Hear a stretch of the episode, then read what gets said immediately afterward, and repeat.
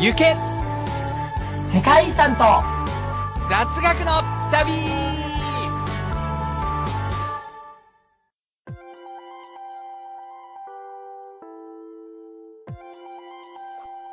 皆さん、こんにちは、こんばんは、そしておはようございます。今度、ドイツ、デンマークに行くユースです。今度、引っ越しするチャイです。はい、というわけで始まりました。こちらですね、世界遺産と雑学の旅という番組なんですけれども、まあはい冒頭で少し私、ユースチャイ、私たちユースチャイのフリートークをした後で、チャイ君の方から本編ということで、世界遺産を一つ、毎回大体取り上げて紹介をしてもらいます。で、その後で私、ユースの方から雑学の話をしたり、あ皆さんのメールを読み上げたり、といった感じで1時間弱か今日の番組が終了していくという感じなんですけれども、我々はですね、世界遺産の専門家でもないですし、雑学のプロでもないので、あの雑学のプロまあネットそんな人いんの 雑学のプロだとしたらもう専門家じゃないの？その、その手の専門家じゃないの？雑学ねそんながプロって。雑学のプロが言ってることは 多分間違ってないし、実際その道のプロかもね。雑学じゃないかもね、もはや。まあ、ともあれ。あでも雑学のプロってめちゃくちゃ雑なのかな？一つ一つが浅くて、浅くてさ、聞いても聞かなくてもいいぐらいの状態なのかな？とというよりは、いや、でも雑学一個一個大事だよな。うんうん、雑学って、あまり体系化されてない情報を、うんな経済学とか文学とか、そういう感じじゃないけれども、うん日々の暮らしの中で、なんだ、疑問に思ったようなことを掘り下げて、面白く伝えるうんちくうんちく？もうすでにこれが雑学だよ。雑学のプロについて語ってる時点で雑学。まあ、と雑もあね、学のプロ我々は我々は、プロではないので、プロっぽかった。話してることの中には、あの、はい。間違ったこととか、あの、はい。ね、後からよくよく本当の専門家の人はちょっと違うよみたいなことが入ってるかもしれないんですけれども、そのあと後歴史的真実、新事実によって覆されるとかね、で世紀の瞬間みたいなね。だ、それはね、専門家でもね、あり得る話。そうだ、そうだ、確かに、確かに。そうなんだけれども、まあそういうね、あの、素人がやってる番組として楽しんでいただければと思います。お願いします。そういうわけでどうですか、ジャイ君、最近。はいなんか、冒頭で。そうそう、なんか、うん。まあ、僕らは、僕らはっていうかで、世界遺産としてはさ、まあもちろん世界遺産、あの、うん好き好きな方々が聞いていただいてるってことで、まあうんうん本当にありがたいことですけども、僕ら自体はさ、世界遺産今言ったようにね、素人という形でやってるんだけど、うん今回すげえ話が一個、小耳に挟んだというか連絡が来てしまったんですけど、うんうんうん。う んもう本当だよ。小耳ってどこ？耳たぶらへん？小耳？耳？うん、耳たぶに挟めねえだろうな、でもな。そうだね。ももっと中の会会話の。イヤリングか。まあいいや。まあいいや、とりあえずね。うん。うん。でね、何かっていうとさ、世界遺産って言ったらやっぱ誰もがさ、世界遺産好きの誰もがさ、見るさ、あのー、TBS 世界遺産ってあるじゃん。もう世界遺産といえばもう、それだね。もうまさに、まさに世界遺産ってやつよ。うんあの世界遺産の番組のね、うん。公式ホームページがあるんだよ。おうあるだろうね。うん行ったことないけど。うん。その公式ホームページがね、まあ、ついこの前ね、うん大幅にリニューアルされたんだけど、その大幅にリニューアルした人がうちのセカダツリスナーさんなんだって。ええー、すごい。いや、マジですごくない？本家本元、本家本元の TBS 世界遺産さんの、うんあ、の、ホームページを丸ごとリニューアルして、すっごい今ね、めっちゃ見やすくなってて、その、なんていうか世界遺産の全世界のね、各地にある、その世界遺産の地図とね、世界遺産自体がリンクして、まあ、いろんなところを、なんていうかな、その飛べるようになってたりとか、そういったところなるほど。めちゃくちゃわかりやすく変えたって言って、うん。で、その方は、うん。まあ実はオフ会にも来たことがあったりとか、僕らもよく知ってる方なんだけど、もうなんうんかすっごい、そういうね、ウェブデザイナーのさ、専門の仕事してるっていう話、まあちょちょっと前に聞いた、聞いてたんだけど、うん。まあ自分は世界遺産、世界雑聞いてて、まあ世界遺産好きでこうやってやってきたけど、まさか、この世界遺産の本家本元の方の仕事に携われた夢には思ってませんでした、みたいな。もうびっくりしたんですけど、どうしても伝えたくてメール、あの連絡しました、みたいな。ええそう、でもちょっと仕事の都合上もあって、まあちょっとその、なんか、まあ、あの、なんだっけ、名前というか、もう深いネームも含めてちょっと公表は、あの、ご遠慮お願いしますって感じだったんで。まあ一応ただこの、の事実だけは伝えていいよとは言われたから、まあぜひ皆さん、世界遺産、TBS 世界遺産の本家本元のやつね。うん、ぜひ見たい、ね。あれがいいよ。いや、見たよ、俺。見たよ。めっちゃ良かったよ。いや、俺も見る、見る、見る、見る。うん、めっちゃわかりやすくて、うんなんか、なんかさ、自分が興味ある世界遺産とか、例えばエジプトのさ、あのーなんだっけ、あアブシンベルとか見たりするんじゃん、調べたりするんじゃん。うんうん。そうすると、アブシンベル神殿が過去に何回 TBS 世界遺産で取り上げられたかの過去の何回何回何回みたいなのが出るの。なるほど、なるほど。で、それによってテーマが違かったりするの、毎回。うんうんうんうんうん。そういった概要みたいなのも調べられたりとかして、すごいよ。便利だね。便利だねって。いやもうちょっと、もうちょっとさ、リスナーさんとし、なんかこの関わりからの感動とかないの？いや、リスナーさんからの感動という点では、うん。うん。あのーまあ、さ、この番組を撮る直前に、うん僕、あの、ラジオネーム、チャイ君からこっそり聞いたときに、うんああ、すごいよく知ってる。もちろん。うんしかも本当に、かなり初期の方から、うんあのーオフ会とか来てくださってた。そうなんだそうだよ。あの人が、うん立派になったなと思って。立派になったね。もともと立派な人だったの。あのね、もともと立派でもともとすごい人だったんだよ。何がいやいや、それ、もう名もなき時から育ててたみたいな。それをさ、隠し的なさ、感じしといて、しておきながらさ、さすがだなと、なんか、うんなんか持ってるって感じはしてしてたけど、うんここでこう来たかと。すごいな。すごいよ。ほんとすごいよ。こんな大きな仕事をやり遂げたら、またも、ね、次の仕事もどんどん来そうでもだね。こんだけ大きな仕事するぐらいだから、うんやっぱりもともとすごい力のある方なんだよ、う本当んに。。そうだね、そうだね。いやいやいやいやいや、というわけなんでね、リスナーの方が作ってくれたホームページと、まあ、作ってくれたか作ったお仕事ということなのでね、皆さんもぜひぜひ、セカダツに思いを馳せながら、TBS 世界遺産のホームページチェックしてみてくださいって感じかな。本当に、あの番組を目指してるようなところもあるもんね、我々も。いやいや、マジ？え、なんか、マジ？当初のさ、当初のロゴ、うん私たちのロゴは、うん完全にあれをパクってたと言っても過言ではない。ただ、ただでも世界遺産して世界遺産って書いただけだけどね。まあ、まあ、意識はしたかな。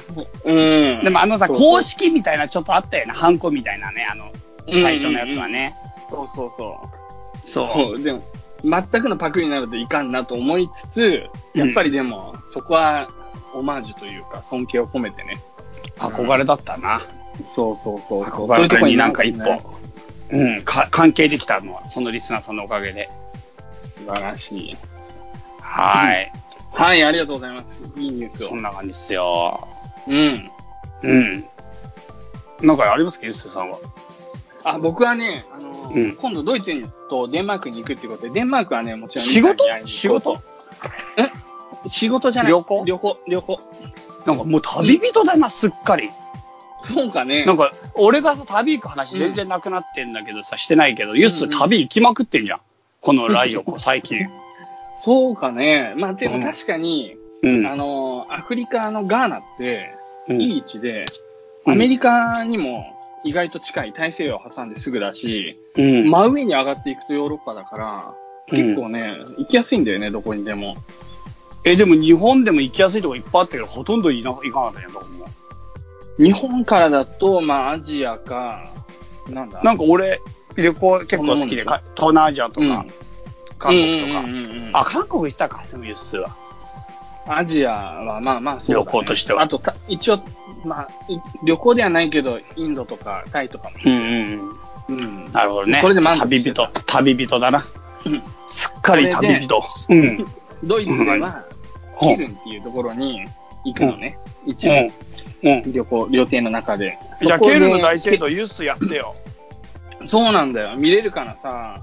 う。うんん。まあ僕がやるか、もしくはチャイ、チャイ君にやってもらって、僕が全然違えよ、みたいな。本当はこうだよ、みたいな。実際見ると。みたいな話をしてもいいし。いや、でも、でもなんかあれじゃない。今、ふと思いついたのは、実際に行ったユッスーが説明するよりも、こっちの方が臨場感あるってやつやりたい、まだ。またやるの？あの、グランドキャニオンの。グランドキャニオン、グランドキャニオンで実際に行った人よりも風を感じるってや 実際行った俺よりも Google Earth で見たチャイの方が、つ。そう知ったかのように話すってやつ。あれ、そうそうそういまだにトラウマだな。あれもう4年、5年前の話だと思うんだけそうだね、あれ結構最初。なるほど。そんな感じですね。はい。はい。以上、というわけかな。うん。トークでございました。はい。では本日紹介する世界遺産行きましょはいはいはいはい。う。イタリア共和国文化遺産。お1987年登録。登録基準が1、2、3、4、5、6ということで。文化遺産全部みたいな。そうです。ということですが、さあ、イタリアでどこだと思いますか？ええいっぱいありそうだけどね。ローマ。うん。ローマやったいきなり、あ、やったっけ？うんベネツィア、ベネツィアあ、。そうそうそうそうそう。正解。やった今日はベネチアとその型ということで、型っていうのは新潟の型で、干潟の型です。なるほど、なるほど、なるほど世。界遺産の登録名がベネツィアとその型。英語で言うと、ベニス and its lagoon。ラグーンってやつですね。うーん。はい。ということですが、ベネツィアというのはもう本当にこの貿易によって、東方貿易のによって映画を極めた、うんまさに水の都。アドリア海の女王と呼ばれる、まあ本当奇跡の都市ですけど、うん。。はいい。ちょっとじゃあ簡単に説明をしていきましょはいはいはい。おう。願い。イタリア北東部のアドリア海に浮かぶベネツィアは海上に築かれた都市である。海の上にあるんだよ。海の上に。ベネツィアって。そうなんだ。そう。島なの？100いや、118の島と176の運河と400以上の橋からなってる。うーん。あなんかもう、本当みちょっと見てみるとわかると思うけど、道が川なの。運河なの。うん、うん、そんな感じ。うん。なるほど、なるほど。そう。で、この地域に人々が定住し始めたのは大体6世紀頃と考えられていて、まあ、うん異民族の武力侵攻を受け、アルプスね、うんアルプスを越えて海に逃げ場を求めたベネト人。うんうん。がトルチェッロやイエーゾロ、マラモッコなどのラグーナに都市を築いた。今言ったトルチェッロやイエーゾロ、マラモッコっていうのは、なんていうかな、あの、島、簡単に言えば島なんだよね。うん、うん、うん。ラグーナだからもう型になってる自然にできてる島みたいので、まあ、すごくね、あの、ベネチアの中でもだから一番古い、6世紀頃の、今でもまあ6世紀頃の最も発達したベネチア共和国以前、この後共和国になるんだけど、共和国以前の面影が残る静かな島がトルチェッロ島っていうんです。うーん。うんなるほど。そういうような感じなんですよ。はい。でへ7世紀に入ると本格的な建物が建てられるようになります。ー、うん、うん、そんで、まあ、領とか交易によって経済体制が、て経済体系が確立すると、8世紀には、まあ、隣に強烈なビザンツ帝国っていうのがあるんですけども、ここら辺一帯を支配する帝国が、に従属しつつも、ベネツィア共和国として実質的な独立国になります。うん。で、その後に、9世紀に、まあ、これが超重要なんだけど、聖マルコの聖遺物が持ち込まれ、その遺骸を立てるサンマルコ大聖堂が作られる。うん、うん、で、この聖マルコのシンボルである有翼の獅子、まあ、あの、翼を持ってる獅子、ライオンがベネチア共和国の紋章になり、その後うん300年間東西貿易の一大拠点として発展。15世紀にオスマン帝国が強大となり、地中海地域にも影響力を強めたため、ベネチアの海上貿易に陰りが見え始めると。うん。もう300年間東西貿易のね、もう頂点に立ったような場所ですよ。地中海を支配したと言っても過言ではない。まあ、海上都市。うんなるほど。で、1797年にナポレオン一世による侵略を受けると、自治都市としての独立を失い、約1100年続いた歴史に幕を下ろしたうん、うん、うん。ということなんですね。うん。うんはい。で、まあ、こんな風に海の上に立ってるもんだから、このベネチアの、まあ、なんていうかな、まあ、そもそもその下の地盤っていうの？地盤は泥なんですよ。うーん。そこの泥のところに無数の杭を打ち込むの、海の中に。うんうんうんうん。そこの上に土台を作って、そこにはいはいイストリア石っていう、まあ、イストリアの石、イストリア石と呼ばれる耐水性に優れた石灰質の石を積むことによって、ベネチア特有の基盤が作られたと。すごい、すごいね。いや、マジですごいよ。本当になんか、違う世界って言えばいいのかな？なんかもう、うん写真見た？写真。まあ、いろいろ写真見てるけど、まあ、その前にちょっと地図を見たりしてたんだけど、なるほどね。もうかなりすごくない？オランダもさ、干拓してさ、うんどんどんどんどん土、あの、み水車で水をあげてみたいな風車だっけ、やってたけど、それとまた別の発想だよね。そうそう、杭もう打って。そう、杭打って海の上に住んじゃおうっていう、しかも街作っちゃおうみたいな感じな。それは面白いね。すごすぎるよね、これね。うん。うん。そう。まあでもそんな風にやってるもんだから、有効に使える土地がすごく狭くて、まあ、うんうん。建物が、まあ、建築物がかなり過密に建てられてるっていう特徴もある。うんうんうんうんうん。そう。で、832年に創建されたサンマルコ大聖堂。これちょっと後で少しだけやりますけど、まあこれは一時火災による焼、火災によって焼失したんだけど、1094年に、まあ現在も残るビザンツ様式で再再建されたと。うん。で、内部は総面積約4000平方メートルのモザイク画があり、マルコの福音書やうんベネチアの歴史などが描かれていると。うん。なるほど。そうなんですよ。で、まあ、サンマルコ大聖堂、まあ、ここね、結構ね、実はもう、はっきり言って、このベネチアはね、他にドゥカーレ宮殿っていう、これちょっと今日あんまり扱わないから簡単にやっちゃうけど、9世紀に創建されて、14世紀にはベネチア共和国の総督の邸宅へ改築されたやつがあるんだけど、まあ、ここにはベネ、16世紀のベネチア派の画家、ティントレットが描いた天国っていうのが、あの、絵としてあったりとか、うん。まあ、そもそも写真見たら、ドゥカレ宮殿の内部、マジヤバだから。もうね、マジヤバのね、なんていうかな、もうね、なんていうのこれ、もうすっごい天井。もうちょっとびっくりする。天井全部額縁みたいになってる。で、壁全部絵画みたいな。もうそれがもうんう、そう、一つの芸術なんだ。あ、すごいね。これすか。ごくない？代表議会の間っていうところが、なんか広さが1300平米あるんだけど、もうすごくない？この天井。ベロネーゼっていう人が描いた豪華な絵で飾られてるんだけど、この額縁みたいのがさ、額縁っていうか、それが金色みたいな、そうそうそうなってんじゃん。うんこれがまた、なんか一層、なんていうのかな、荘厳といえば荘厳だし。趣味悪いっちゃ趣味悪いよね。そうね。そうね。ちょっとね。ちょっと、これはすごいよね。わびさびのあれではないね。うんうん。うん。しかもドゥカーレ宮殿は拷問部屋もあるしね。怖いよ大今、代表議会の間だったけど、拷問場、拷問部屋とかさ、あと元老院の間っていうのも、まあ、天井額縁状態よ。うーん。そう。すごいっすよ。まあそんなのもあったりとか、だからもう建物の絢爛豪華さが半端ねえっていう状態なんだよね。うんうんうんうんうん。その中でも今日はもうほんと巨万の富がつぎ込まれた黄金の大聖堂、サンマルコ大聖堂をちょっと見てみたいと思うわけなんですね。サンマルコ大聖堂、ここよりすごいの。そう そうそうそう。だって内側全部黄金になってない？見た？いやー、すごい。うん、なってるなってる。もうやばすぎるでしょ。もすごい。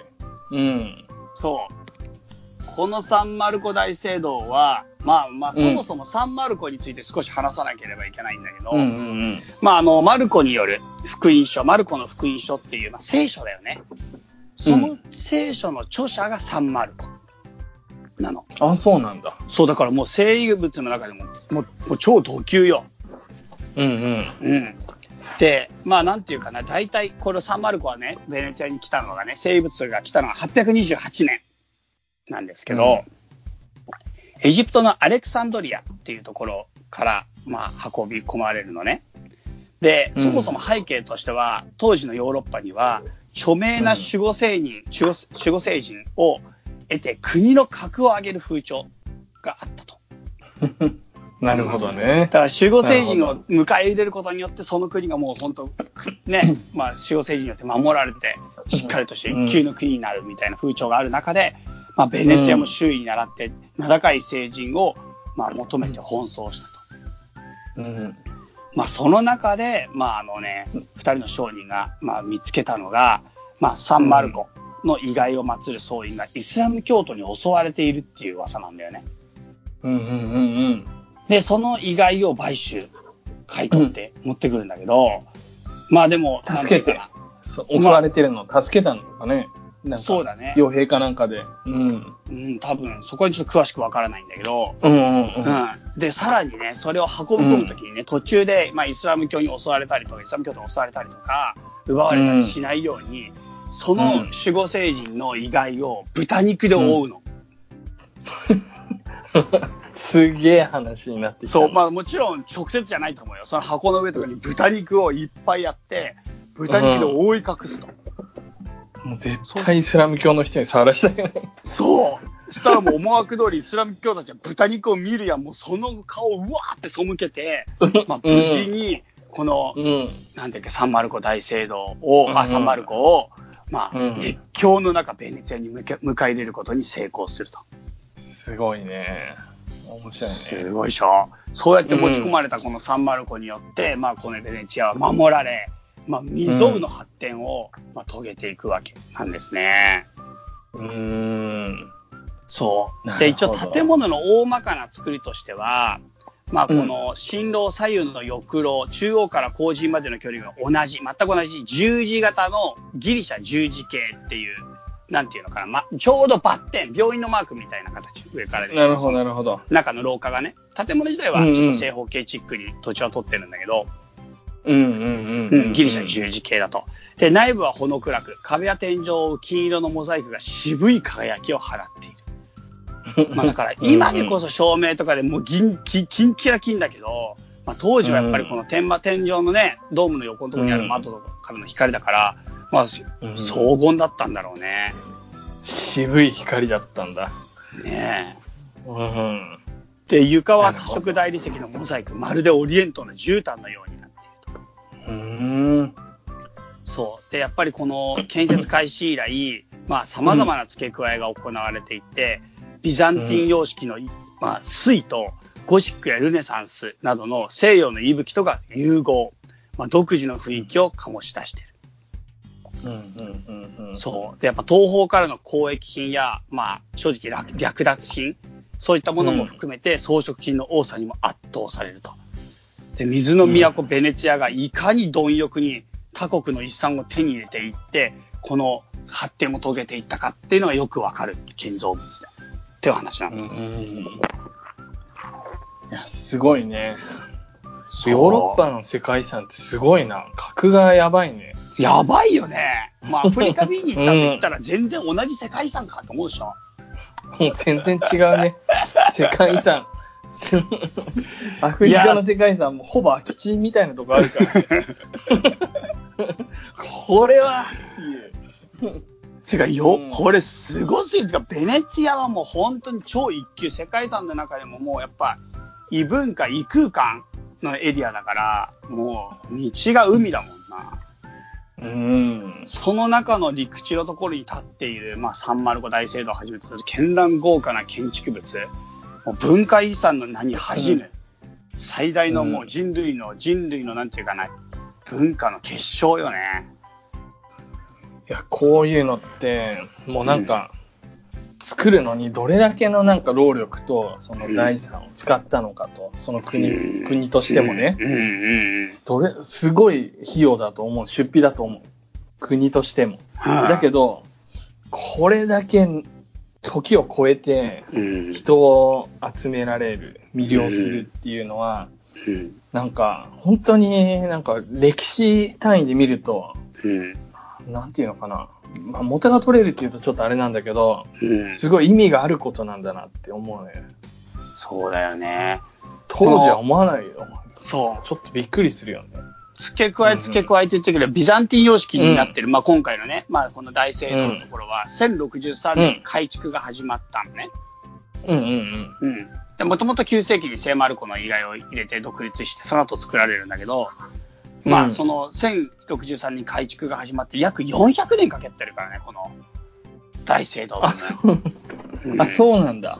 やばいでね。全部から言ったら9世紀から18世紀までかけてたよ。約9世紀間かけて東方との交易で巨万の富を得たベネツィアの、まあ、歴史の全てがもうここにつぎ込まれてる感じ。うーん。そそっか。すごいなう。すごいっしょ。うん。確かに。最近すごいの多すぎる。本当に。いや、もう最近実はもううんセカダツ今メジャーどころを追いかけるっていう、あの、シーズンに入ってて、うん、いいね。いいねそれで今メジャーどころ攻めてる。メジャーどころ全然知らない自分に気づくよね。本当に。俺、ベネツィアって、あの、イタリアの長靴とか言われてる、もう、つま先ぐらいのところだと思ったの。場所全然違えじゃないよ。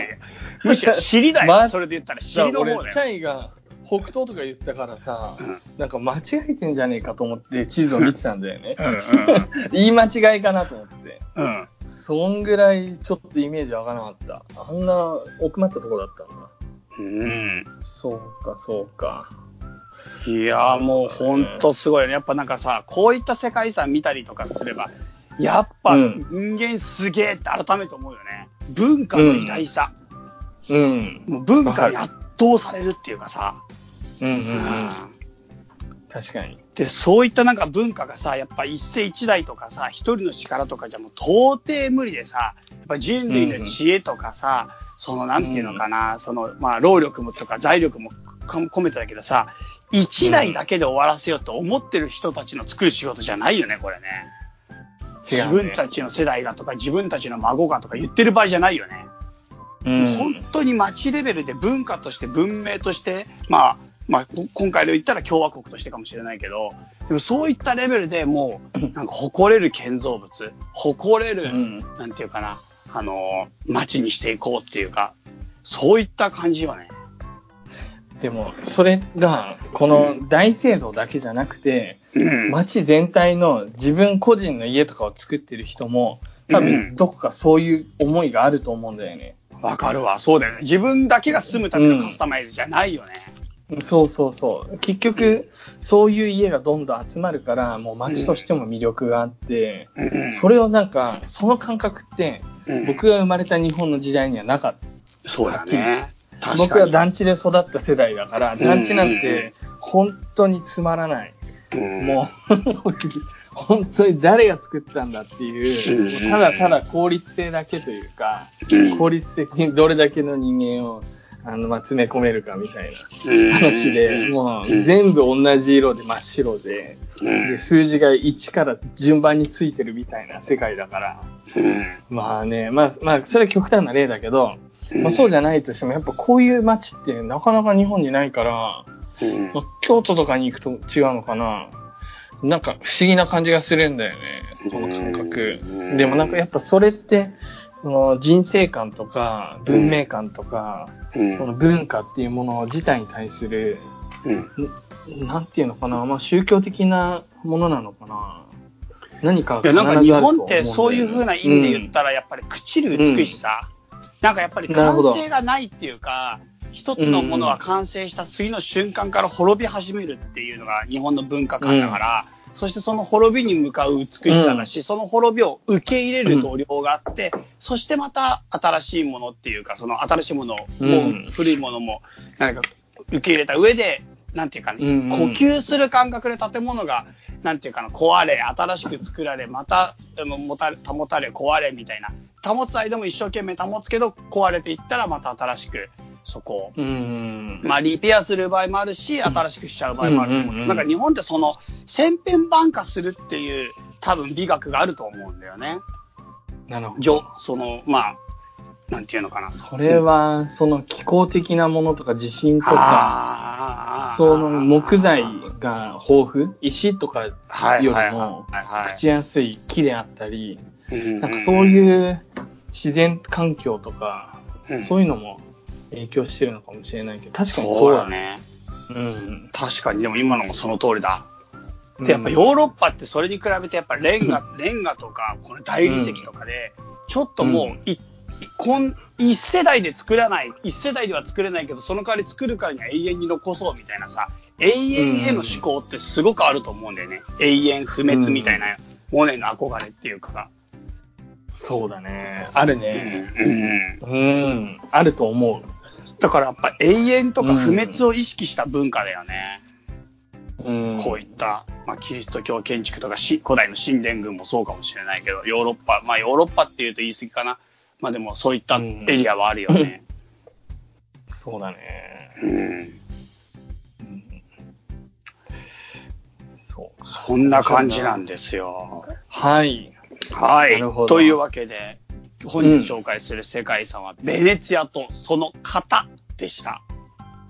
なるほど。はい。ありまがとうございたぜました。ひ、うんありがとうございます。メジャーなところをお願いしメジャーなとこ行きますよ。しばらくメジャーどころで攻めていきますからね。ます。ありがとう。面白かった。はい。ははい。い。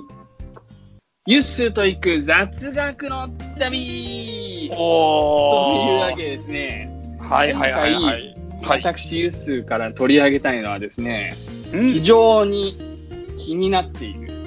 気になったユッスーが。うん。ユッスーの最近気になるのコーナー。気になるなんだよ。あの、こう、うんちょっとね、もしかしたら、ちょっと、うんそういう時代が来るのかなっていうところにも関わることなんですが、まあ、ズバリ、信用スコア。信用スコア。信用スコアですね。これね、はい実はね、は今、お隣の中国、ね、うん GDP が日本を抜き、もう間もなく、もう倍ぐらいになってるのかな、一瞬で。い。もう一瞬で？で。一瞬で倍ぐらいになって一いや、本当にすごい勢いで。あのね、過去10年ぐらいの間にね、うん抜いてさらに倍になってる。うん。うん10年っていうのは一瞬じゃねえよ。10年だぞ、お前。いやいや一瞬じゃすげえなあの、厳密に抜いてから倍になるまで何年かかったのかな？ちょっとわかんないけど、10年かかってないと思うんだよね、僕の。ざああ、一瞬って人によって全然違えな。まあいいや。確かに。うん。まあ、そりゃお前、日本の GDP すげえんだ。まだ未だに世界3位か4位なんだから。それを一瞬では倍にならない一瞬、俺が気になってる GDP じゃなくて一瞬なんだよ。どれぐらい早かったかっていう、そこが一番気になってる。もう10年だったら一瞬だろ。まあいいや。マジか。そんなね、うん。そんなそんな中国ですよ。今やね、アメリカといろいろ貿易でね、まあ貿易戦争みたいなことも言われてますけれども、その中国、まあ完全にアアメリカと覇権争いをしている中国。はいこれは、なんでこんな中国が強いのかっていう考えたときにね、経済的に成長するのかって言ったときに、うん。あの、共産党一党独裁でやってて、うん。まあ市民の自由っていうのはすごく限定されてて、要はうん。選挙に、選挙で自分たちの代表を選べない。基本的にもう勝手に決まっちゃうみたいな。え、その場合ってどうやって決まってんの？共産党の中で権力闘争があって、で決まっていくわけですよ、基本的には。ん。うん。共産党員にはどうやってあれなれんの？わかんないな。共産党員はでも多分、科挙みたいな試験が多分未だにあって、あ、じゃあ公務員みたいな状態になるってことか。そういうなると。多分ねそうなると。、官僚は官僚、共産党員は共産党員だと思うんだけれども、まあうん家業ってなんか官僚っぽくない？科挙は官僚だと思うけれども、みたいな、多分試験が優秀かつ、優秀な人材か、もしくは、もともと共産党員の、その、出身であったり、その地域の有権、有力者とかが、っていうか、ここが一番やばい知識。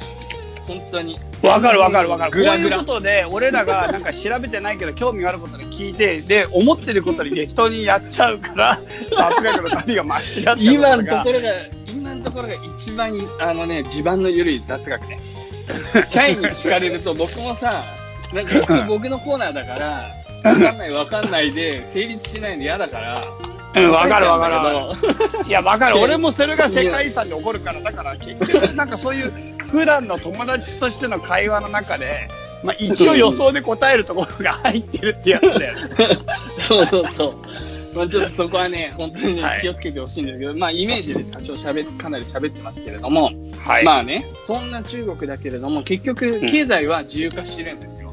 うん。まあでもその一方で、あの、重点分野、本当にこれから先の産業を作っていくようなところは、国ががっつり補助金を入れて、もうそれで、まあ AI であったり、あの、半導体であったり、その 3- 5G みたいなところとかも、ものすごい国の金が入ってるから、めっちゃ強いんだよね。うん。まあそんな中国と、の中で、今、どんどんどんどん広がっているのが信用スコアなの、まさに。うん。で、これを若干追従する動きも世界各国であるんですね。日本も含めて。うん。うん。うん。で、まあその信用スコアっていうのはどういうものかっていうと、まあ、うん単純に言うと、チャイ君とか僕とかユッスーとかの、その個人のえ人がチャイ、と僕とユッス違うの？待って待って待って。僕ユッス私ユッスー、ね。あ、いそ後半はイコールだったのか。最初のチャイ君と僕までは別に言いましたけど、お前誰状態だって一瞬言う？言うだろ。わかりづらい言うでしょ？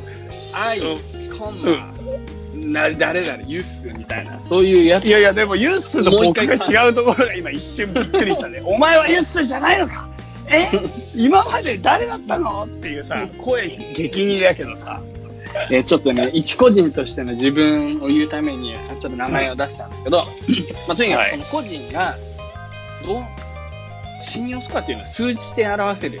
だいたい、まあ、10から990みたいな、 TOEIC スコアみたいので表されて、そのスコアが高ければ高いほど、この人は社会的に信用できるという風に判断をされて、様々なことで優遇をされたり、逆に言うと、信用スコアが低い人は、うん。社会的に、まあ、あの、必要なサービスとかが、ちょっと制限をかけられるっていう、まあ、必ずしも、なんていうのかな、まあ、単純にグリーン車に乗りたいって思った時に乗れないとか、そうなの？結構やばいじゃん。うん。まあ、なんていうのかな、まあ、飛行機なんかはさ、うん信用スコアの高い人たちだけが乗ってれば、より安全みたいな感覚で、あの、場合によっては、飛行機に乗れないとか、まあ、そこら辺がどのぐらい実態があるものなのかわからないんだけれども、そういうふうに言われてます。あとは、信用飛行が低いと、うんまあ、お見合いサービスとかなんかそういうのとかでも登録できないとか、結婚、そもそも、たとえ、相手の親が、あなたの信用スコアいくらだと。で、その信用スコア低いと結婚させないとか、いやじゃん。うん、そういう話とかにも新しい時代の差別じゃん。まあ、そうといえばそうなんだけれども、信用スコアっていうのは、まあでも結局どうやって決まるかっていうと、単純にお金を持ってるかどうかだけで決まるわけじゃないんだよね。うんっていうのは、なんか元々の信用ってさ、よくまあクレジットって意味だけどさ、うんクレジットカードとかも言うけれど、まあ、金融の世界で、要はこの人にお金貸してちゃんと返ってくるかみたいのがほとんど、まあ世間一般で使われてる信用っていう言葉だったんですね、もともとは。うん。うん。うん。まあ、僕たちが日常で使う信用っていう意味とはちょっと違うけれども、うん。まあちょっと社会のシステムの中で使われる信用っていう言葉は、大体そういうそっちの方向で、うん。実際にこの信用スコアもそこからもともとアメリカのし確か銀行かどっかが使ってるシステムがスタートなの。それが中国の方で、まあ、特に一番有名なのがセサミクレジット、ゴマ信用とか言って書くんだけれども、あの、アリババグループが作ったやつですね。うん。アリババグループが作ジャックマー、ジャックマー。ジャック・マーね。ジャック・マーはすごいよね。うん。ジャック・マーの YouTube すごいよ、もう。感化力ある、感化力。見たことない。いや、もう見た方がいいよ。見たことないジャック・マーびっくりするよ、なんかもう。ジャック・マーがもう一世一代で上り詰めていく、そのサクセスストーリーで。もうすっごいよ。ジャック・マーは。まあ、カリスマ的と言われてるよね。いや、めっちゃすごいよ、マジで。ジャック・マーは、本当よ。アリババの多分その次にでかい、なんかこういう新興系の企業が、テンセントっていうところが確かあったと思うんだけど、うんテンセントもトニー・マーなんだよね。なんかまあ、マジ？まあ、代表者がなんかまあなのか。あの馬って書くね。ほー。うんまあ一族。まあ多分親戚ではないんだろうけど、すげえなと。まあいいや。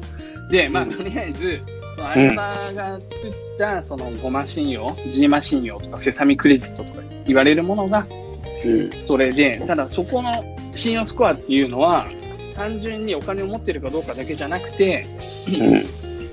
まあその人の、うん。まあ、学歴とかもそうだし、あとは家族構成であったり、うん。まあもちろんしてる仕事の内容とか、今までしてきた仕事の内容であったり、うん。あとはなんかどういう資格を持ってるかとか、うんあとはどういう趣味があるか、タバコを吸ってるか、酒を飲むのか、友達が多いのかとか、まあ友達が多いのかって難しい、客観的には難しいとかだと思うけれども、うん。まあいろんな、なんかそういうことをどんどんどんどん情報をうん。セサミクレジットの方に提供していくことで、もしくはセサミクレジットの方が収集していくことで、うん。その信用スコアっていうのはどんどんどんどん決まっていく。うん。アップグレードされていく。アップデートされていくって。いう形みたいなんだよね。うん。で、さらに、まあ、セサミクレジットについてはまあそういうようなことが言われてるけれども、うん。中国が国としても、こういう民間じゃなくて、国としても社会信用システムっていう仕組みを作ろうとしていて、うん。で、そちらの方では、もう本当に、その、まだ試験的にいろんなところでやってる状況であるんだけれども、うん。もっとなんか、ちゃんとゴミ出しをやってるかとか、町内会にちゃんと出席してるかとか、その清掃活動え、ね、ゴミ出しやってるかって何それ？ゴミ出さなかったら本人困るだけやん。ゴミ出しの違反とか、要はさ、日本とかでもさ、なんか張り紙とか貼られたりするやつあんじゃん。ああれってわかんの誰が誰が悪いか。まあでもね、そそういう細かいところ、あとはなんか期日までになんかきちんと決められたものを提出しているかとか、うなんか国がやってるなんかアンケートみたいに協力するかとか、もう本当になんなんていうのかな、いろんなものを、その人柄とかに関わること、あとなんか変なクレームを入れると下がるとか、怖っ。そう、もうな、なんていうのかな、そういうのが全部スコアに反映していくっていう、まあそういうのが、特に来年2020年ぐらいから全国的に広がろうとしてんだよね。なんか、すげえな。北京とかでももう一気にあの作れるみたいな感じで、そうするとこれ本当に中国で何億人っていう単位で出来上がって、で、その何億人っていう人のデータをがどんどんどんどん集まって、基本的にスコアは AI がつけるんですよ。計算して。で、AI がどんどんどんどん学習して、ただまあ AI に方向づけをするのは多分共産党だと思うんだけれども、うん。こういう人はなんか良き市民みたいな感じなのは、でもそういうふうにやっていくことで、スコアが決まって、まあそれによってお金以外の価値で、スコアで人が評価される。うん。うんまあ、そういう意味では、まあ真面目に生きてる性格の良い貧乏人と、性格が悪くてわがまま放題のお金持ちが、うん。まあ、お金持ってるっていうだけで何でも OK ではなくなるかもしれない。うん。でも一方で、もう中国って、もう至るところに、最近はもう、もう本当にあらゆる街角に、監視カメラが、防犯カメラと言えばいいのかもしれないけど、まあカメラがついてて、うん。で、それ、で、しかも顔認証の技術をそこに全部乗っけてるんだよね。うん。で、犯罪者とか、うん。何か違反があった時に、その画像で検索したりして、誰が犯人かを特定したり、うん。そういったことを実際にもうすでにやっていて、社会もあるんだよ。うん。そういったものの中で、監視して、あ、この人なんか、それこそゴミとかを捨ててるって、変な時間に捨ててるとかなった時に、その場でリアルタイムでスコアが下がるみたいなのとかって、すごく息苦しいな。もうなんか隣の国の話だけど、怖すぎる。その自由の中、監視社会。うんなんか昔の漫画のデストピアみたいな話でもあるなと思っていて、だから、うん。うん僕の中では懸念が7、8割。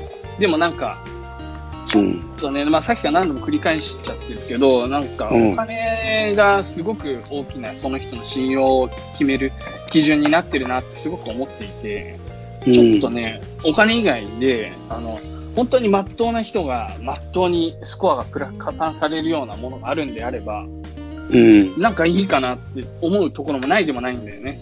うん。うん。ううん。ん。まあ、ちょっとざっくり話しましたけれども、うん。そんなような時代が今、隣で来てるよっていう。うん。まあ、日本でもね、J スコアとかね、LINE スコアとか、ドコモのスコア、サービスとか、なんかそういうのは今試されてるみたいですね。う。うんん。僕、ちょっとこの番組を撮るにあたって J スコアっていう一番、一応一番大手のね、みずほ銀行とソフトバンクグループが共同出資で作ってるっていうやつ、登録してみましたけれども。うん。うん。そうそう。どうだった？もうもうそれからいい、たくさんなんか質問活動するしてる？いい活動やってる？まあ、なんかね、それはね、どっちかっていうと自分からどんどんどんどん質問に答えていって、うん。あのーまあ、その答えをもとにススコアが算定されていくって感じだから、より、うん、初めの基本的なね、質問に答えるだけはそんなに高いスコアが多分取れないと思うんだけれども、うん。その後自分の、いや、こういうところも評価して、こういうところも評価してっていう情報をどんどんどんどん上げていけば、ちょっとずつ上がるったりするようなものなのかなと思うけれども、でもなんかうんえうんこういうことまで聞くのかっていうのは、ちょっとね、思ったよりもあるよね。あ、そうなんだ。うん。なんかわかんないけど、子供の数とかさ、そういうのは聞かなくない、普通のアンケートで。聞かれなくまあでもなんかアンケートの質によるかもね。なんか、わかんないけど、うん聞くアンケートがあってもおかしくはないとは思う。うんうんうんうんうん。うん。なるほど、なるほど。そうですね。まあちょっとそういうような感じですね。でもなんか、まあそんなに今のところね、日本ではね、大きく流行ってないし、うん。うん。なんかその J スコアのやつだと多分なんかその、グレードがどんどんどんどん上がっていくといろんな、そこを通じて注文する、うんサービスとかレンタカーとかなんかそういうのがまあ安くなったりするとか。あ、でも、うん。それこそレンタカーで言うと、うんまあ、経済が IT を使ったシェアリングエコノミーみたいな形車を自分一人で買って乗るんじゃなくて、実際には使わない時間もたくさんあるから、まあ3人4人でシェアして使いましょうとか、うん。そういうのがフレキシブルにできる時代がこれから来てると言われてるんだけれども、うん。そういう中では、やっぱり信用できる人とそれやりたくない。うん。で、あらかじめ、この人たちって信用できるんだなっていうのがざっくりとわかるスコアで。で、かつう、んそれをもしその裏切った人は、その分、その人は、その後、信用スコアが明らかに下がるっていう、まあそういう歯止めが用意されてるってなると、うん。安心してそういうシェアリングエコノミー、シェアハウス、うん。シェアカーとか、そういうことはできるのかもしれないね。うん。うん。なるほどね。うん。そうそう。どうですか、チャイ君。なんか、こういうの、どう？日本でどんいや、なんか、聞いててすげえ思ったのは、うんなんかやっぱ昔っていうか、まあ今の時代はちょっとあれかもしれないけど、ちょっと前まではさ、お天道様が見てるから悪いことはできないとかさ、なんかあとはやっぱり先祖、先祖に申し訳が立たんとかさ、なんか要するにさ、信仰心によって支えられていた他者の目って内なるものにあったと思うんだよね。人々の中に。うんうんうんうんなんかそういった信仰心に支えられた他者の目を失った時代っていうのがさ、やっぱり宗教を失った神は死んだっていうニーチェ以降の時代、まあ西洋で言ったらそういう時代だし、日本で言ったらうん。戦後なのかもしれないし、まあ、いわゆうん。る近世、近代か、近代に入ってから神って、宗教ってことごとく力を失ったと思うんだよね。うんうんうん。それってそういう意味でなんか内なる抑止力が効かなくなってきた時代でもあって、非常にみんなが合理的に考えるようになって、神がいないからね、もう純粋に利益を、自分の利益を求めることが OK っていうかさ、それで幸せになっていくことをもう OK と考える人たちが増えてきてさ、うん。そういう時代になってきて感情みたいのでね。そうそう、損得でいくことが別になんか悪いことじゃないっていうか、まあうんなんていうか、すげえ嫌な言い方すると、他人に良くすることも最終的には、なんか自分の利益になるからっていう考えがなんか、なんかなんて言えばいいのかな。情けは人のためならずって言うじゃん、昔から。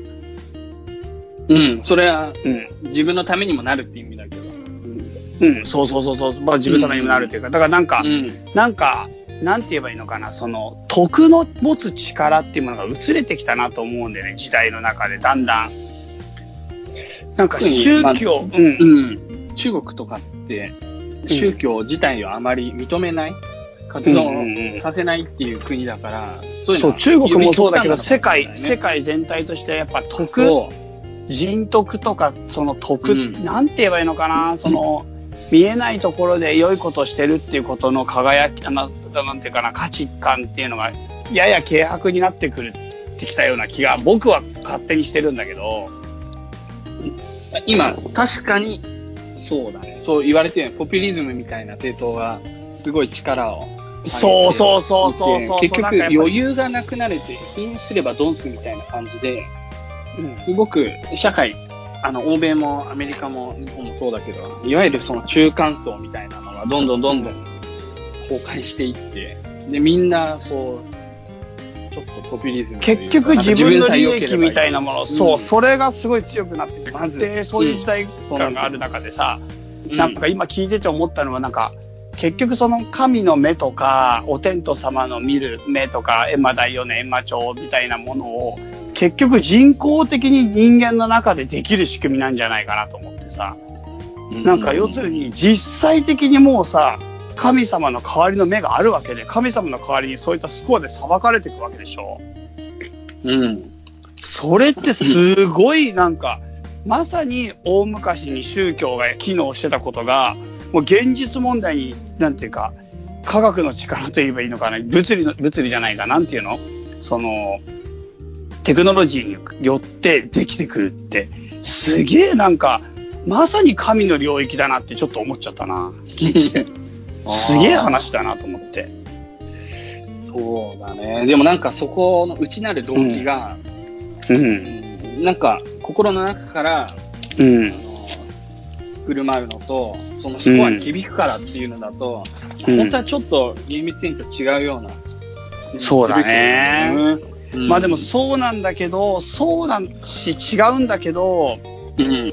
えっとまあそもそも宗教には2つの側面があると思っていて、だから1つは、まあさっきからずっと話してるその内なる抑止力みたいな話なんだけど、でもう一個はやっぱりなんかちょっと損得じゃないけど、なんていうかな。自分が悪いことしたら地獄に落ちるとか、自分がいいことしたら天国に行けるみたいな、なんか自分がやったことがちゃんと自分に返ってくるから、なんか気をつけなさいみたいな。なんかそれって、自分のなんか心の自分が誇りある生き方をしたいとか自分が神に認められるお己でありたいとか自分が人として素晴らしい自分でありたいっていう気持ちとはちょっと違う自分にとってなんか結果的に損になる。結果的に得になる。それが怖いなみたいなところでなんか支えられてるっていうかし宗教におけるなんか信仰されてる2つの柱みたいのがなんかあると思うんだよ。うんうんうん。うん、だからなんか前者だけのなんか自分が良い信仰者でありたいというか自分が誇りある人でありたいっていう気持ちだけだとやっぱりなんていうか弱いというか全ての人の信仰をキープできないのが実際でさだからうん。うん。結構そのはっきり言ったその損得みたいな自業自得感情みたいな自業自得みたいな仕組みみたいなものをすごくなんていうかなやっぱり宗教を機能させる上でなんていうかあの働いていたかなと思うと、うんなんか宗教がなくなった今なんかその2つのものがなんか同時に崩れてるっていうか、うん。うん、でその後半の方は宗教なしでも生きられるんだけど生きられるっていうかその自業自得みたいななんとなくわかるんだけどでもなんかさなんていうか言っても例えば俺がここにゴミ今日ゴミ拾ったからいいことがあるかなってやっぱちょっと宗教宗教っぽいっていうかなんか観念っぽいじゃん。うん。まあ、因果というか。そう、因果というかね、うん今日ゴミ拾ったり、うん徳を積んだらいいことがあるって、いやいやいや、それ繋がってねえじゃん、みたいな感じはあるじゃん、なんか。だからやっぱり宗教者というか、ちょっとそういった宗教心がないとやっぱできなかったり、あとこう、うんなんか人人が見てないところだったら、なんかちょっと何してもいいみたいなのとか、起こりがちというかさ、やっぱ宗教のない、神のない世界では。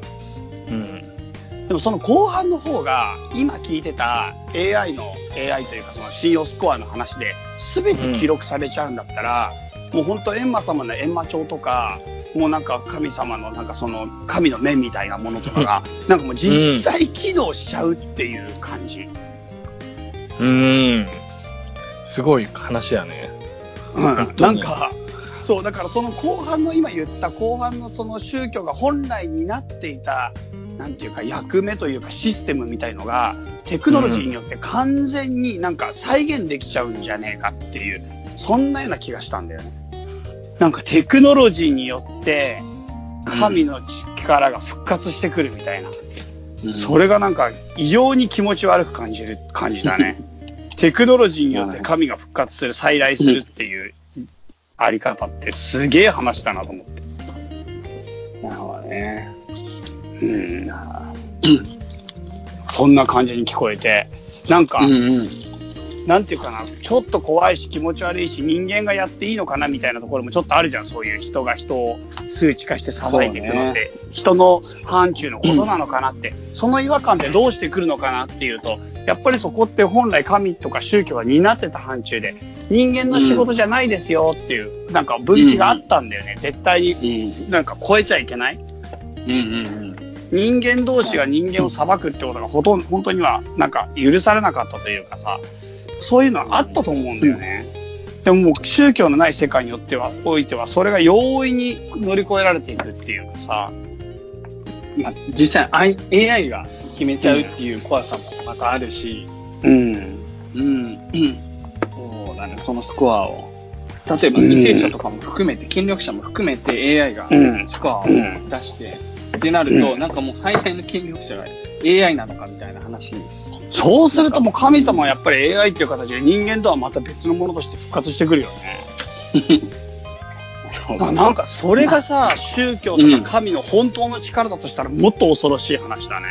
神は一回人間の中にいたんだけど、死んで宗教の中でその絶対者は死んだけど、結局テクノロジーの力を使ってまた復活してくると。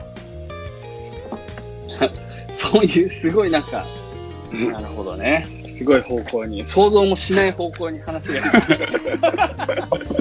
まあそんなわけで、いろいろと考えるところ多い信用スコアということでですね、私これからもちょっと注目していきたいと思いますんで、また何かね、はい。あのー進展があれば報告していきたいと思いますし、皆さんからの意見もね、あればお待ちしておりますんで、ぜひぜはい。ひよろしくお願いします。お願いします。と行く雑学の旅のコーナーでした。ありがとうございました。エンディングおよびメッセージ紹介のコーナはいはいはいはい。いいですね。ー。はい、というわけでね、えー皆さんからいただいたメッセージをどんどん紹介していきたいと思います。はい。えーエンディングとはいえね、バンバンまだ盛り上げていきますけれども、そうです。えー今回結構長いですもんね。3, 三回、3日間に分けて撮ってる。テンションがね、もうわかんない。そうそうそうそうそうそう。はじめまして、みちです。おみちまだ見ぬ、ね、みちなんですね。お素晴らしい番組を提供してくださりありがとうございます。泣きました。第泣きました？80回、ローマの歴史を聞き、泣きました。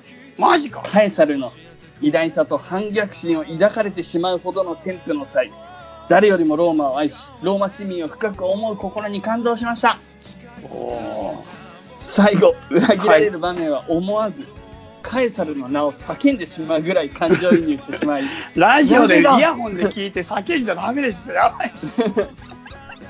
なぜだと言ってしまいました。すおごーいね。すごい。熱いな。熱い。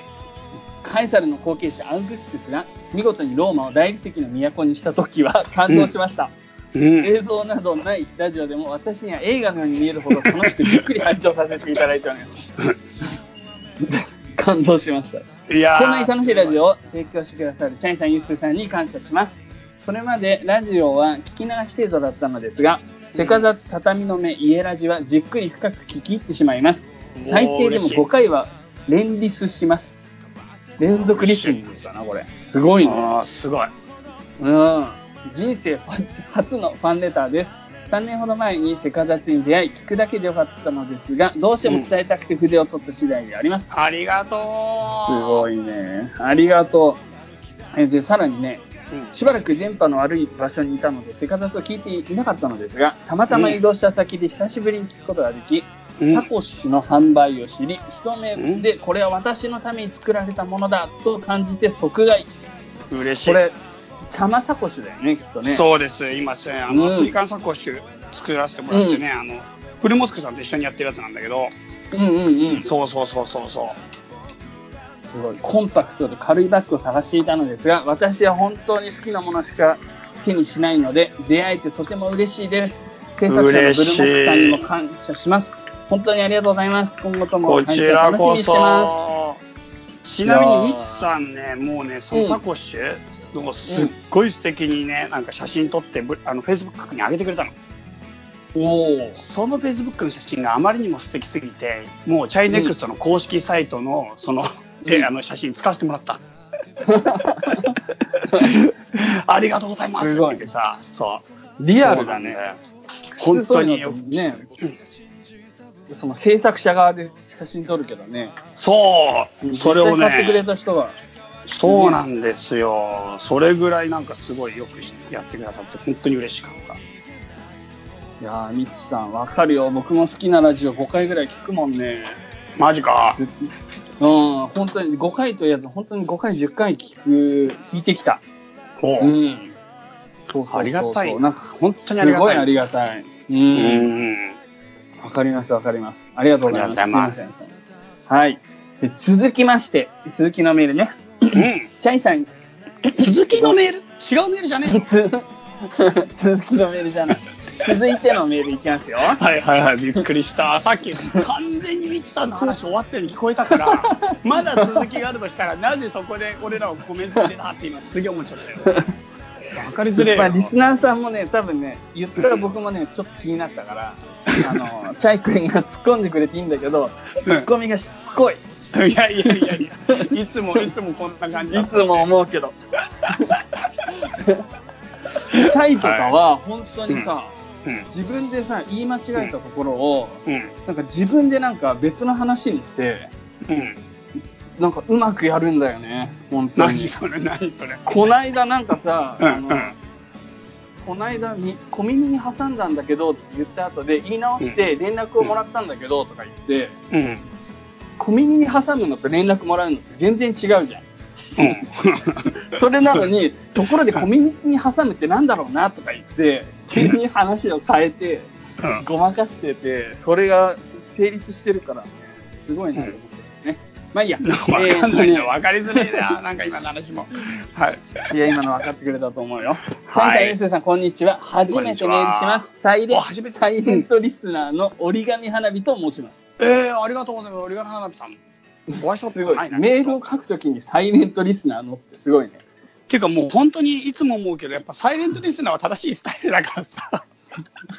別に、ユースが昔聞くだけがリスナーって、そりゃそうだっていう話あったけどさ。でも嬉しいな、ね本当にいや、ありがたいですよね。うんお便りいただくのはもう、何より励みだよね。レッツ双方向ラジオだからね、うちは。うんそうです。はい。えー折り紙と花火をこよなく愛す60を過ぎた最高用おじさん、最高用じいさんです。おお、すごいね。なんか。すごいね。えー年を取ると、新しい情報を得ることの難しさを痛感する中、ポッドキャストが出会い、セカチラでチャイさんのオスマン帝国の話を聞き、いつの間にか、セカチラのリスナーになっていました。セカチラのリスナー？セカ雑セカチラのリスナーになって、かつセカ雑のリスナーにもなったよって話かなと思いますよ。そうですよね、こうそういう文脈を。を読んでいくところですよ。はい、はい、はい、はい。えー現在、過去回の51回放送で、ブルーモスクさんとチームセンさんの結婚の話まで来て、嬉しくなってメールしてしまいました。ありがとう。おめでとこれね、本当にね、51回だったんだね。う。そうだね、あそこら辺で一応、本当はもう終わる予定だったからさ、かなり全盛期でさ、だからなんていうか、うんあそこまで上り詰めて頑張って走り抜いて、あの後ちょっと失速して、今盛り返そうと頑張ってる時期だもんな。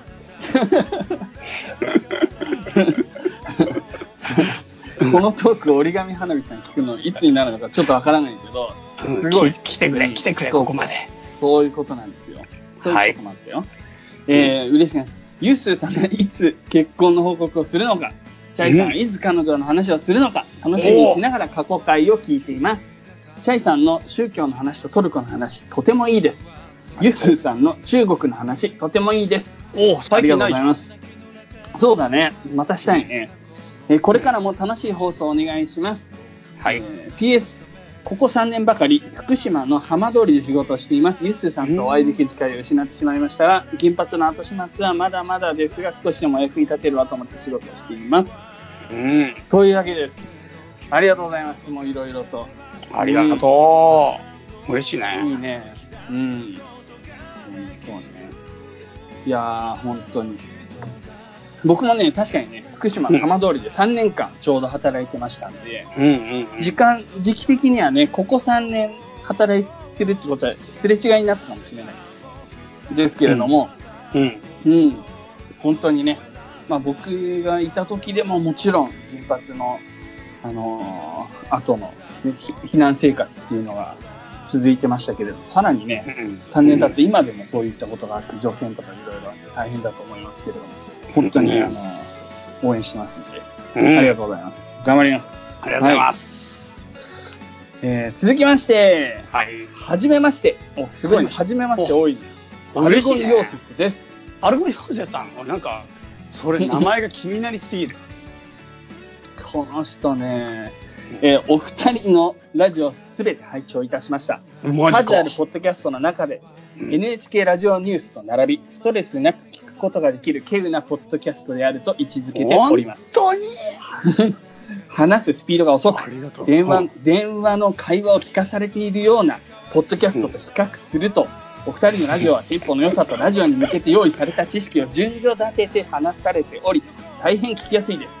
私はす。建築設計の仕事をしており、うん設計を制作するときのみ自由に音楽などを聴けるため、そこでお二人のラジオを聴いております。お月に定時で360時間ほど働いているため、すげえな。それなりにラジオ等を聞く時間があるので、余裕でお二人のラジオを聞き終わってしまいました。おうそこで、さらにお二人のラジオを拝聴したいと思い、メールさせていただいた次第です。具体的には配信回数を増やしていただくか、1回のポッドキャストの時間を10時間程度していただけないでしょうか。ラジオにかける準備や容量などの現実的な課題はあるかと思いますが、ぜひご検討のほどよろしくお願いします。すげえな。すごいよ、アルゴン溶接、本当に。一回10時間のラジオってあんの？ねえよ。でもね、時々 ?24 時間ラジオみたいなやつか。そうそうあれはいろんなパーソナリティが、あの、はいはいリレー形式で繋いでいくからね、普通はねあ、。そういうこと？一人で10時間ってあんまり、しかも毎回10時間ってあんまないよね。えてかさ、ポッドキャストで24時間もし撮って配信でできるかな？容量的にも。容量的に？なんかダウンロードするときにどうなるのかな？みんなあの、ーみんなの端ダウ末ンロード、ダウンロードに2時間半とかかかんな。そう。下手すればもうその月のなんかパケットみたいなやつ終わっちゃうよね、やったらね。だから、うん新しい配信がさ、配られたときに、それが24時間ラジオだったときには、もう終わりだよね、本当24時間ラジオ。ラジオテロじゃん。ラジオテロ。すごいね、でもね、NHK ラジオニュースと並んでるからね、セカダツが。うわあそう、初めさ、その、電話の会話を聞かされているようなポッドキャストって出てきたとき、うちらのことかと思って、うん。あうちやべえらまさに、まさにそんな感じだけどな。まさにそんな感じ。指ま摘さにそんなてるって思ったら、うん実はそれと比較するとっていう話だったっていうね。ちなみにあの、アルゴリムテスさん、それこそ、この続きがありますけれども、ほう。私的な話ですが、えー先日、突然トルコ料理を食べることがあり、イスケンダルケバブを突然食べたんだよ。イスケンダルケバブを食べました。思ってね。優しい味で驚きました。あもっとガツンとくるイメージだったため、あの味が日本人の味覚に補正されているのではないかと疑問に思っております。はいよろしければ、イスカンダルケバブの味を、まあ、本当の味をってことはね、教えてください。で、お二人が紹介したき世界遺産では、え富士山とシーギリアにしか行ったことなく、今年は一級建築士受験のため近々行きませんが、いつかニマールディナンの宗教建築を見に行きたいと思っています。ということですけれども、イスキンダルケバブの話、なんか日本で食べたから、日本の味に補正されてんじゃないかみたいな、はい。そういう疑いを持ってるんですけど、本場で食べたチャインさんどうですか？いや、それちょっとやっぱ日本のは補正されてて、ちょっとやっぱりね、うんヨーグルトのパンチが弱すぎるんですよ。で、なんか、一見すると、ちょっとこれ、クリーム、あ、クリームチーズっていうか、ちょっとチーズっぽいなっていうぐらいの感覚がするぐらいヨーグルトがちょっと補正されてて、あれが現地ではマジでヨーグルトなの。本当にヨーグルトの味がパーンって入る感じがするから、まあ、味で言ったらもうちょい酸っぱい。はいはいはい。うん、もうちょい酸っぱいのと、あとはここから先は店によるけど、なんかあの、んニンニクみたいなの入れるとこもあるかな、でも、入れてるような気もするんだよね。だからなんかちょっと、もう少しパンチが効いた感じがするんだよね。ヨーグルトの味がドンってくると、美味しいの、いや、めっちゃうまいよ、もう。めっちゃうまいっすよ、もう本当に。めっちゃうまいっすよ。うんマジで。そうなんだ。うんそれは間違いないんだ。間違いなくうまい日本で食べるより全然美味しい。全然うまい。日本食べるのはなんかもう全然美味しくない。やっぱりちょっとマイルドって感じ。うん、マイルドすぎるんだね。うん。そうなる。ほどね。そこはやっぱ一番違うかなと思いますね。なるほど。わかりました。はい。はい。イスケン、えー、イスケンデルケバブさんじゃね、アルゴンヨンテツさん。引き続きよろしくお願いしますよ。お願いします。えーっと、そうですね。今日はちょっとこのメール次最後かな。はいえー山山さんですね。8個目。山山さん。おお、はうん初の人ばっかだね、今回。そうだね。すごっ。えーアルハンブラ宮殿に去年の10月頃、まあ、2018年かなに一人旅で訪れたのですが、行く前に聞きたかった情報ばかりで確かに感動するほど綺麗だったんですが、うんこのセカダツの事事前知識があればもっと楽しめていたに違いないと感じましたおお、ありがとうございます。ありがとうございます。今は新卒1年目ペーペー社会人なのですが、うん。ああ旅がしたいなと思う毎日です。うん。ドキドキワクワクが足りなくて死んでしまいそう。できればまだまだ行ってみたい国がたくさんあるし、海外にも挑戦したいと感じるので、失敗しても許される若いうちに、えー海外へ挑戦したいです。やっぱりアラビア語を勉強して向こうで働きますかねかっこ笑い。以上ありがとうございます。ありがとう。爽やかなメールですね。爽やかだな。通りすがりの青年って感じだな、すごい。通りすがるな。はい、なんかちょっとゆっくりしてってほしい。そうだね、一緒にね、話したい。もっと続きたいね。うん。いやー、社会人1年目だって。いいね。いいよね。でも、社会人1年目でさ、ドキドキワクワクが足りなくて死んでしまいそうってさ、うん。い公務員かな？や、別に公務員で、でも、わかんないけど、社会人1年目、俺結構楽しかったよ。僕もすごいし、あの、なんか今楽しかまでとったっていうか超大変だっため。っちゃ刺激、うんうんうん、刺激的だったよね。毎日、いや、本当に覚える。こと多いしさ、多いし。うんうんうん。新卒1年目でさ、あの、うん自分にもらうその、給料以上にさ、会社に貢献できる人なんてあんまいないじゃん。うんうん。そうだ結ね。局だからさ、あれ、まあ言ったら研修期間みたいな、うんそういう給料もらってて、うんうんだからすごいなんかね、刺激的だよね。うん。まあでも、まあちょ さっきの公務員かなっていうのは本当に、あの、悪い冗談のやつですからね。あそうなの？本気に取らないで。公務員でも楽しいと思うよ。公務員でも絶対楽しいし、めっちゃ覚えること多いと思う。うんうん。それは絶対そう思う。そうそうそうそう。いやー、そうですか。は海外ね、挑戦した方がいいと思うよ、なんかい。い。や、した方がいいよ。そんなん絶対した方がいい。うん。なんか失敗しても許されるとか言ってるけどうん、多分失敗は許されるどころか、うん。挑戦して失敗したんだったら、それは多分評価されると思うんだよね。うん。特に海外に行って、こここういう経験を積んで、で、まあ、結果的に、まあ、日本に戻ってきたりしました。うんってなっても、うん全然それはね、いい挑戦だったっていう話になって、もう許されるどころかですよ。そうか。ただまあ、うん。まあ、今ね、せっかくね、社会人になったっていうところだから、その就職も大事にしてね。あの、なんか俺はちょっっと、もうちょっとうん厳しいこと言ったら、やっぱ失敗しても許されるっていう思いで行くよりは、やっぱり失敗しないつもりで行った方がいいと思うよ。うん、うん、うんなんか失敗しても許されるのは本当なんだけど、うん。うん。ううん。ん、なんか難しいなと思ったんで、それ聞いた、最初に聞いて。なるほど。うん、なるほど、なるほどね。そう。はい、まあそこはちょっとそんな感じでした。そうね。ははいい。まず、あの、これ話がもうちょっと現実的になったら、チェイピディアユス袋の方に質問いただければ、あの、しっかり、あの、ちゃんと、ね、僕らも考えて答えたいと思いますので、引き続きよろしくお願いします、ねお願いします。はいじゃあ、今回のメールのご紹介は以上です。はい。最後、チャイ君なんかありますか？いや、本当に初投稿の皆さん、今回全員初投稿ということでいただきましたけども、もう、うん。ともう本当にね、あのメール嬉しいんで、あのー聞いてるだけのサイレントリスナーの皆さんも、これまでいろいろ関わってくださってる皆さんも、ぜひぜひお便りください。ちょっとね、全員もしかしたら紹介できないこともあるんですが、あの、全部読ませてもらってますので、どうぞよろしくお願いします。そうですね。全部もちろん読んでますし、結構な割合でご紹介させていただいてますので、ぜひともよろしくお願いしますよ。はい。